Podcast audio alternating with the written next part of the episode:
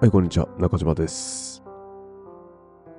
12月17日、日曜日。昼の11時半です。今日の、まあ今さっきまで農作業をやっておりました。今日は主にブロッコリーの回収ですね。回収じゃねえか、収穫か。あの背中にでかいなんかカゴの箱みたいなのを背負って収穫したブロッコリーを背中にポンポンポンポン詰めていくっていう作業。であのー、本当ね想像の通りっていうか予想通りちゃんと背中にブロッコリーを背負ってるのを忘れたままかがんでブロッコリーを、えー道端にぶちまけるということもちゃんと発生しました。はい。そんな漫画みたいなこともありつつ、えーまあ、今回話す内容としては、ちょっと更新頻度を見直そうかなって 思ってて。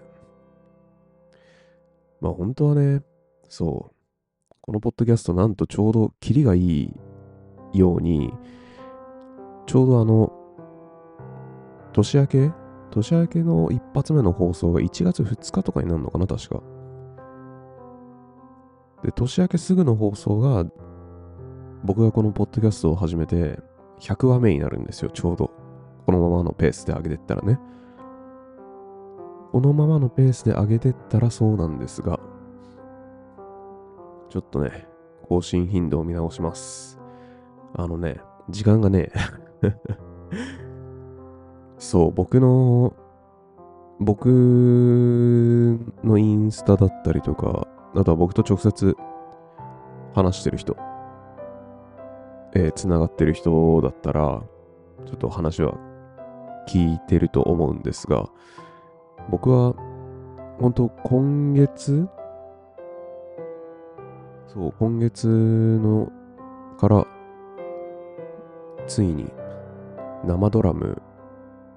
での練習ってのを再開しまして、まあそれはなんでかっていうと、3月に、あの、僕がかつて大学の時にサークル、大学時代のサークル所属してたところで、えー後輩の、僕が4年の時の1年生が卒業するんですよ。まあそういった時の流れも感じつつ、まあその卒業する後輩から僕にそのドラムをやってほしいと声をかけられていたので、で、それをやるんですけど、それの練習、それの、まあ、スタジオの日程を決めようってことで動き始めたので、あ、やばいやばいって言って、やべえ、やんなきゃって。電子ドラムではね、ちょこちょこやってたんですけど、やっぱ生だとね、全然違うんですよ、ほんと。全然、お、なんだろうな、生音ちっちゃくなってんな、みたいな。うん。やっぱ生音はほんとでかいに越したことはないっていうか、まあこのでかいに越したことはないっていうのも、ちょっと語弊が、語弊がある言い方ではあるんですけど、まあすごい簡単に平たく言っちゃうとね、やっぱ、あるものは削れるけど、ないものは作れないっていうことですよ。うん。音作り、そう。そのライブハウスとか行くと、そのステージの脇に基本的にはでかいスピーカーがついてるわけですよ。そこのスピーカーから音音が出るわけなんですけど、基本的には。で、そのスピーカーの音ってのは、まあ、PA さん、まあ、いわゆる音響さんですよね。その、まあ、音響さんがその全体のそれぞれの楽器の音をバラで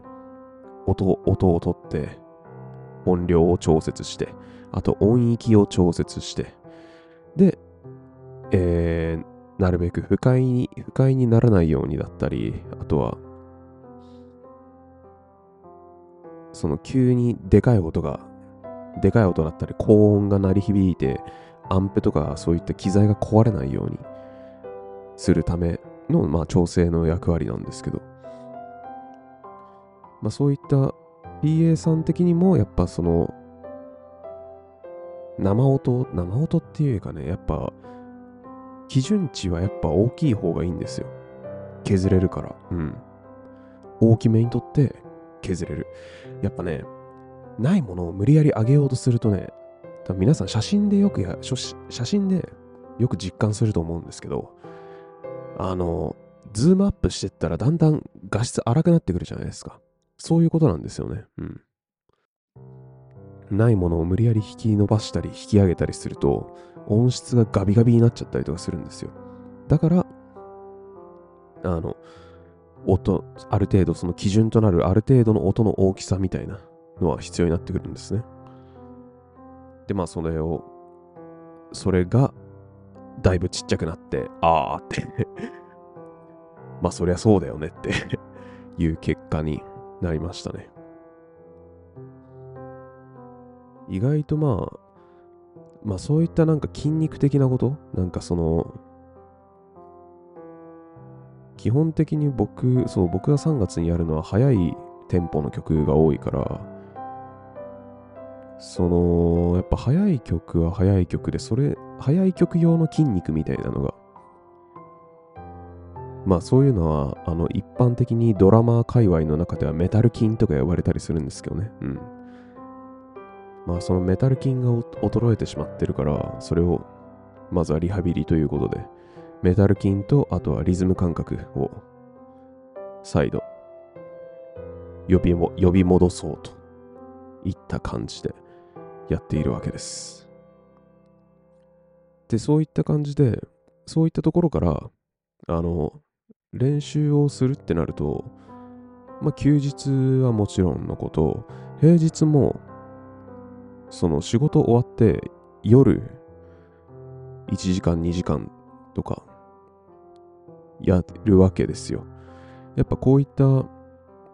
基礎練習っていうのはたまに長時間より毎日短時間っていうのが本当に鍵で、うん。その毎日短時間を積み重ねるためにやっぱ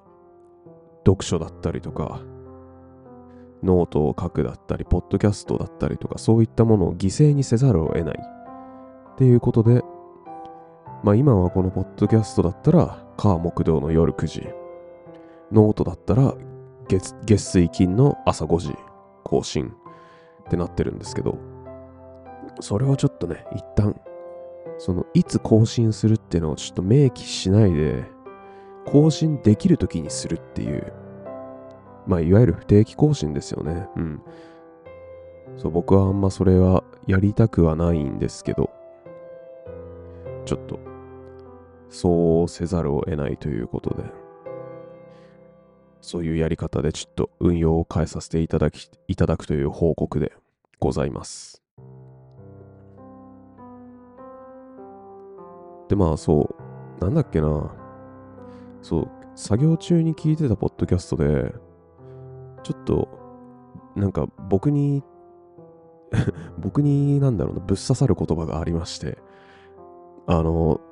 自分に厳しい人と自分に甘い人の物事の継続度っていうのを比較した結果、自分に甘い人の方が、最終的にはその物事を継続できたっていう結果が出てたんですよね。出てたっていう話がありまして。その理由はなぜかっていうと、まあ、簡単に言ってしまえば自分に厳しい人は、その継続のハードルが高い。まあ僕だったら、まあ僕もそれに当てはまるんですけど、週3更新だったら、週3回、その自分が決めたタイミングで更新ができなければ、やる意味がない。じゃあやめてしまえ。ってなっちゃうんですよ。で、自分に甘い人は、例えば週、週1でジムに行こうってしたとして。で、まあ、もろもろの理由、例えば、えー、仕事が、仕事が忙しかったりとか、あとは、ちょっとめんどくさいなとか、そういった理由で、えー、1週間に1回が2週間に1回に。で、2週間に1回が3週間に1回。3週間に1回が月に1回。ってなってったとしても、まあ、まあ、当初の予定からはちょっと離れちゃってるけど、まあ、来れてるし、いいんじゃね？みたいな。そういった継続、そう、継続のレベルの緩さっていうかね。その許す、その継続のレベルが、その緩さを許容できない人が自分に対して厳しい人。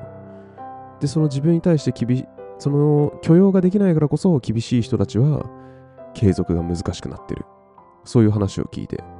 もう僕はぶっ刺さっちゃって、あーって俺のことだって そんなことを感じてました。なのでまあ、そういったとこからもね、なんか後、後付けの理由みたいな感じにはなっちゃってますけど、まあそういったとこから、でも、うん。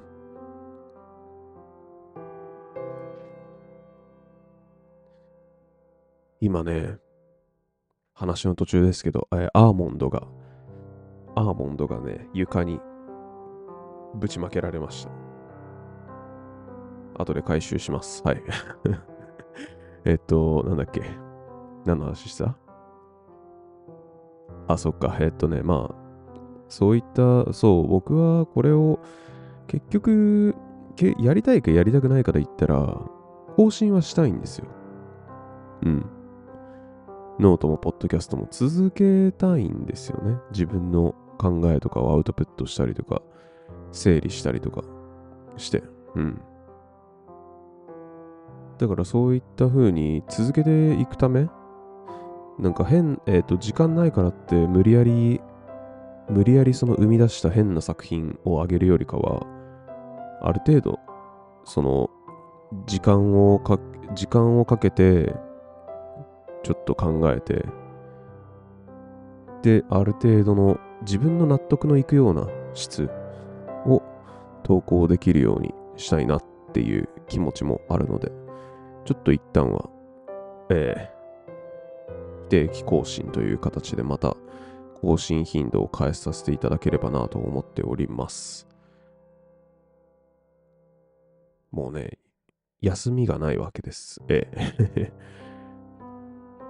週、週7労働に、